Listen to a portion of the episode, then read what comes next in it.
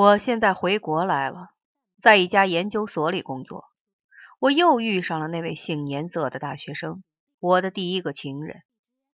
在革命时期，我们接过吻，现在他已经成了半老太太了，就在我们那条街上工作。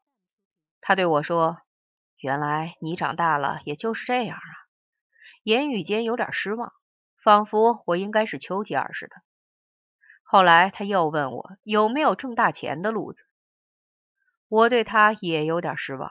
因为他憔悴而虚胖，和老鲁当年要逮我时简直是一模一样，而且他闻起来也一点都不像太妃糖，头发上有油烟味，衣服上有葱姜的味道。当然，我也没有指望她像二十三岁时一样的漂亮，但是我指望她依然身材苗条，风姿绰约，这并不过分。但是我没有说出来。只告诉他，找到挣钱的路子，一定找他搭伙，就分手了。我和杏颜色的大学生谈过我的欧洲见闻。夏天，整个欧洲充满了一支大军，疲惫、风尘仆仆，背着背包和睡袋，阳光晒得满脸雀斑，头发都褪了色，挤满了车站和渡口。他们就是各国度假的学生。早上到埃菲尔铁塔去玩，下面睡了一大排，都裹在各种颜色的睡袋里，看上去好像发生了一场枪战，倒了一街死人。小伙子们都很健壮，大姑娘们都很漂亮，有些人口袋里还放着格瓦拉或者托洛茨基的书，真是一种了不起的资源。似乎应该有人领导他们制造投石机、铠甲，手执长矛爬上房顶。否则就是一种浪费。但这个人不是我，我已经老了，不在他们其中。混在他们中间排队买学生票进博物馆时，想到自己已经三十六岁了，有一种见不得人的感觉。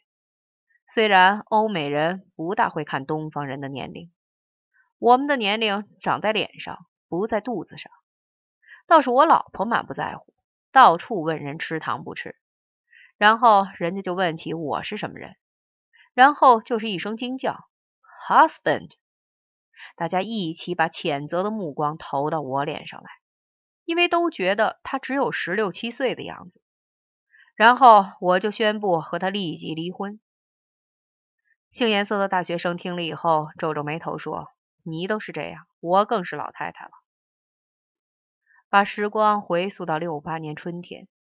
我和杏颜色的大学生在河边上时，当时眼前是一片无色的消沙世界，树干都是灰秃秃的，河里流着无色的流体，天上灰蒙蒙的，有很多云块，太阳在其中穿行，时明时暗，但也没有一点红一点黄。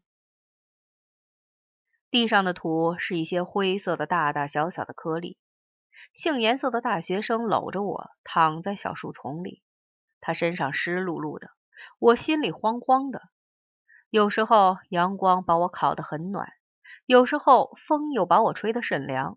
当时的情形就是这样。我和杏颜色的大学生在河边上时，没想到还有将来，只想到此时此刻。当时我很想和他干。又害怕干起来自己会像个蜡人一样融化。当时我丝毫也没想到，后来还会有很多事情，更没想到再过六年会遇上一个查海英。假如想得到，就不会把自己的熔点估计的那么低。经过了这种时刻，后来和查海英干时，就像一个打了二十年仗的老兵上前线，镇定如常。我估计那时候查海英的心里倒是慌慌的，因为他后来告诉我说：“我好像在你手上死了一回。”这种感觉叫我很满意。我不满意的是自己没有在杏颜色的大学生那里死掉。这种死掉的感觉就是幸福吧。我和杏颜色的大学生在河岸上的时候，查海英正在干些奇怪的事儿。他穿上了旧军装。背上背包，和一帮童年的女孩子在乡间的土路上长征。就在离他们不远的地方，汽车和火车滚滚开过。后来，他们跑到河北白洋淀一个村子里，要和当地的农民同吃同住同劳动，但是农民都躲着他们，不和他们住在一起，把工具都藏起来，把他们种过的地刨了重种，把他们拔过的麦子重拔一遍，最后终于把他们撵跑了。这件事儿没让他们学到半点事故，在回来的路上照样嘻嘻哈哈的笑。我和查海英好时，他给我讲过这件事儿。当时他坐在那张棕绷的大床上，穿着鲜红色的三角裤，一边讲一边笑。那时候我坐在他身边，闻见他身上传来青苹果的气息。在革命时期里，她是个童贞女，而且发誓要做一辈子的童贞女，所以她要时时刻刻保持天真状态。我和杏颜色的大学生出去玩时，有时他会忽然感到恶心，就躲开我，到没人的地方去吐。回来的时候，身上太妃糖的气味更重了。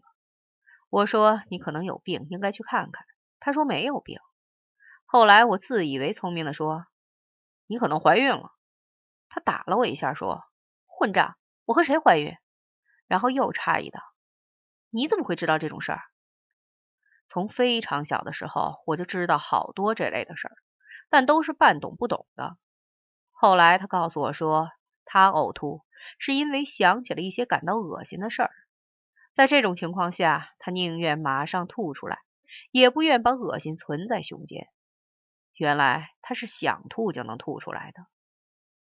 除此之外，杏颜色的大学生眉毛很黑，皮肤很白，他身上只有这两种颜色。这样他就显得更纯粹，不像查海英是棕色的，身上还有一点若隐若现的绿色，这大概是绿军装染的吧。我从来不会感到恶心，只会感到沮丧。对同一件事情，我们有全然不同的反应，这就是男人和女人的区别吧。杏颜色的大学生听了这样的解释，诧异道：“男人？你是个男人？”我说真新鲜，我不是男人，难道是女人？后来我想出了这话里隐含的意思，就生了气，不理他。他又解释道：“我不是说你，而是说我们大家。你也不是男人，我也不是女人，谁也不知道咱们算什么。”我和查海英从来没有出去玩过，总是待在他家的小黑屋里。那间房子没有阳面的窗子，只有一个向北的小窗户，开得很高。窗框上还镶了铁条。他说：“这屋子有一种他喜欢的地下工作的气味，我能在那里闻出一种霉味来，虽然不算太难闻。除此之外，我还看见过一只潮虫，像滚动一样爬过。那盏小灯，昏黄的灯光和阴森森的墙壁混为一体。我已经知道了他说的气味是什么，但是我不喜欢。”我和杏颜色的大学生好时，从来没到过任何房子里，从来就是在野外，在光天化日之下。也许就是因为这个，我觉得和他的每件事都更值得珍惜。我和杏颜色的大学生接吻时，他总是用一根手指抵住我的下巴，稍一接触就把我推开。我和查海英好时，没有主动吻过他，但我和查海英性交时。勃起如坚铁，经久不衰。而和杏颜色的大学生的情形，我觉得还是不说更好一点。我到豆腐厂工作之前，姓颜色的大学生说过，让我和他一起走，因为他爱我，所以可以由他来养活我，将来我再养活他。这实际是让我和他私奔。但是在一般的私奔事件里，更世故的一方该是男的。在我们这里搞颠倒了，我以为这种想法太过惊世骇俗，所以没有答应。我猜他也不是太认真的，所以后来不打招呼就走掉了。杏颜色的大学生曾经用他那对粉雕玉琢似的丰腴乳房对着我那张多毛的小丑脸，这个景象给我们俩都留下了深刻的印象。我猜就是因为在这一刻产生的怜惜之情。他才起了养活我的念头。其实我根本不用他养活，但这一点无关紧要。实际上，我也没有被他养活过，这一点也无关紧要。重要的是，这样的话已经说了出来。我和他的爱情是什么样子的，就由这一句话固定了。我和查海英经历过一模一样的事情。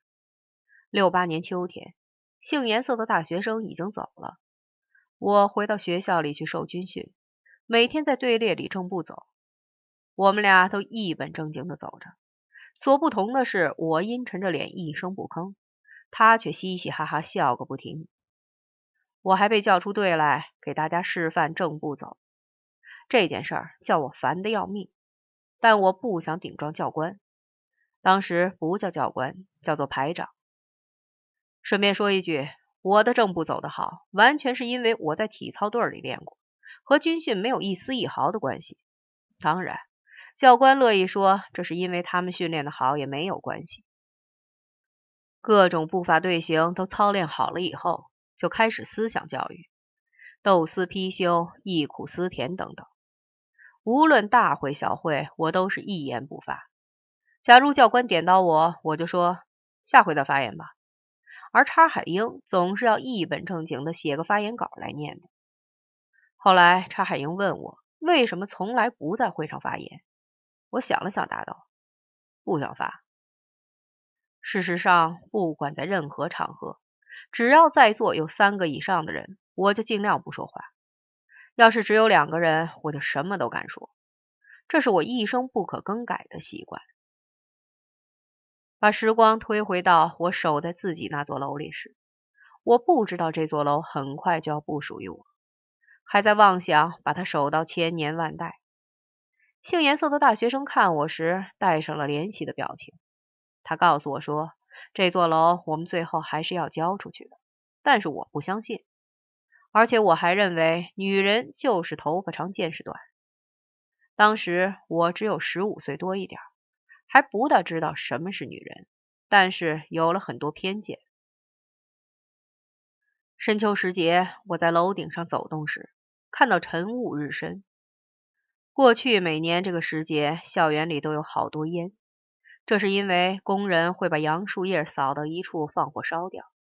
杨树叶子着火时，味道别提有多么苦了。那一年没有扫树叶，它们就被风吹到角落里堆积起来，沾上了露水之后开始腐烂，发出一种清新的味道，非常好闻。假如这个校园里总在打仗的话，楼与楼之间很快就会长满一人参的荒草，校园里的人也会越来越少。当时校园里的人已经很少，都吓跑了。野猫却会越来越多，最后总会有一天，狼也会跑到这里来追逐野兔子。在我看来，这比挤满了人、贴满了大字报要好。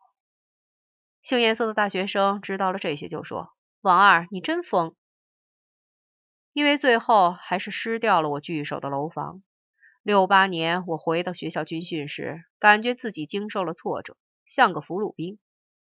所以当教官喊“排头兵出列”，我就乖乖走出来。杏颜色的大学生感到自己受了挫折时，就不停的呕吐，好像怀了孕。而查海英从来就没受过什么挫折。再把时光推回到六八年春天。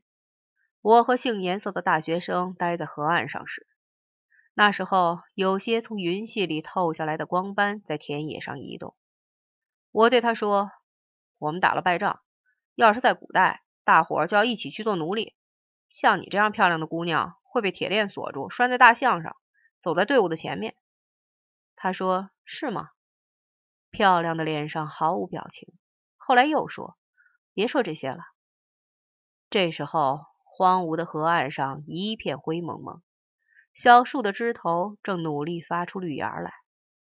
T.S. 艾略特说：“四月是残酷的季节。”他说的对。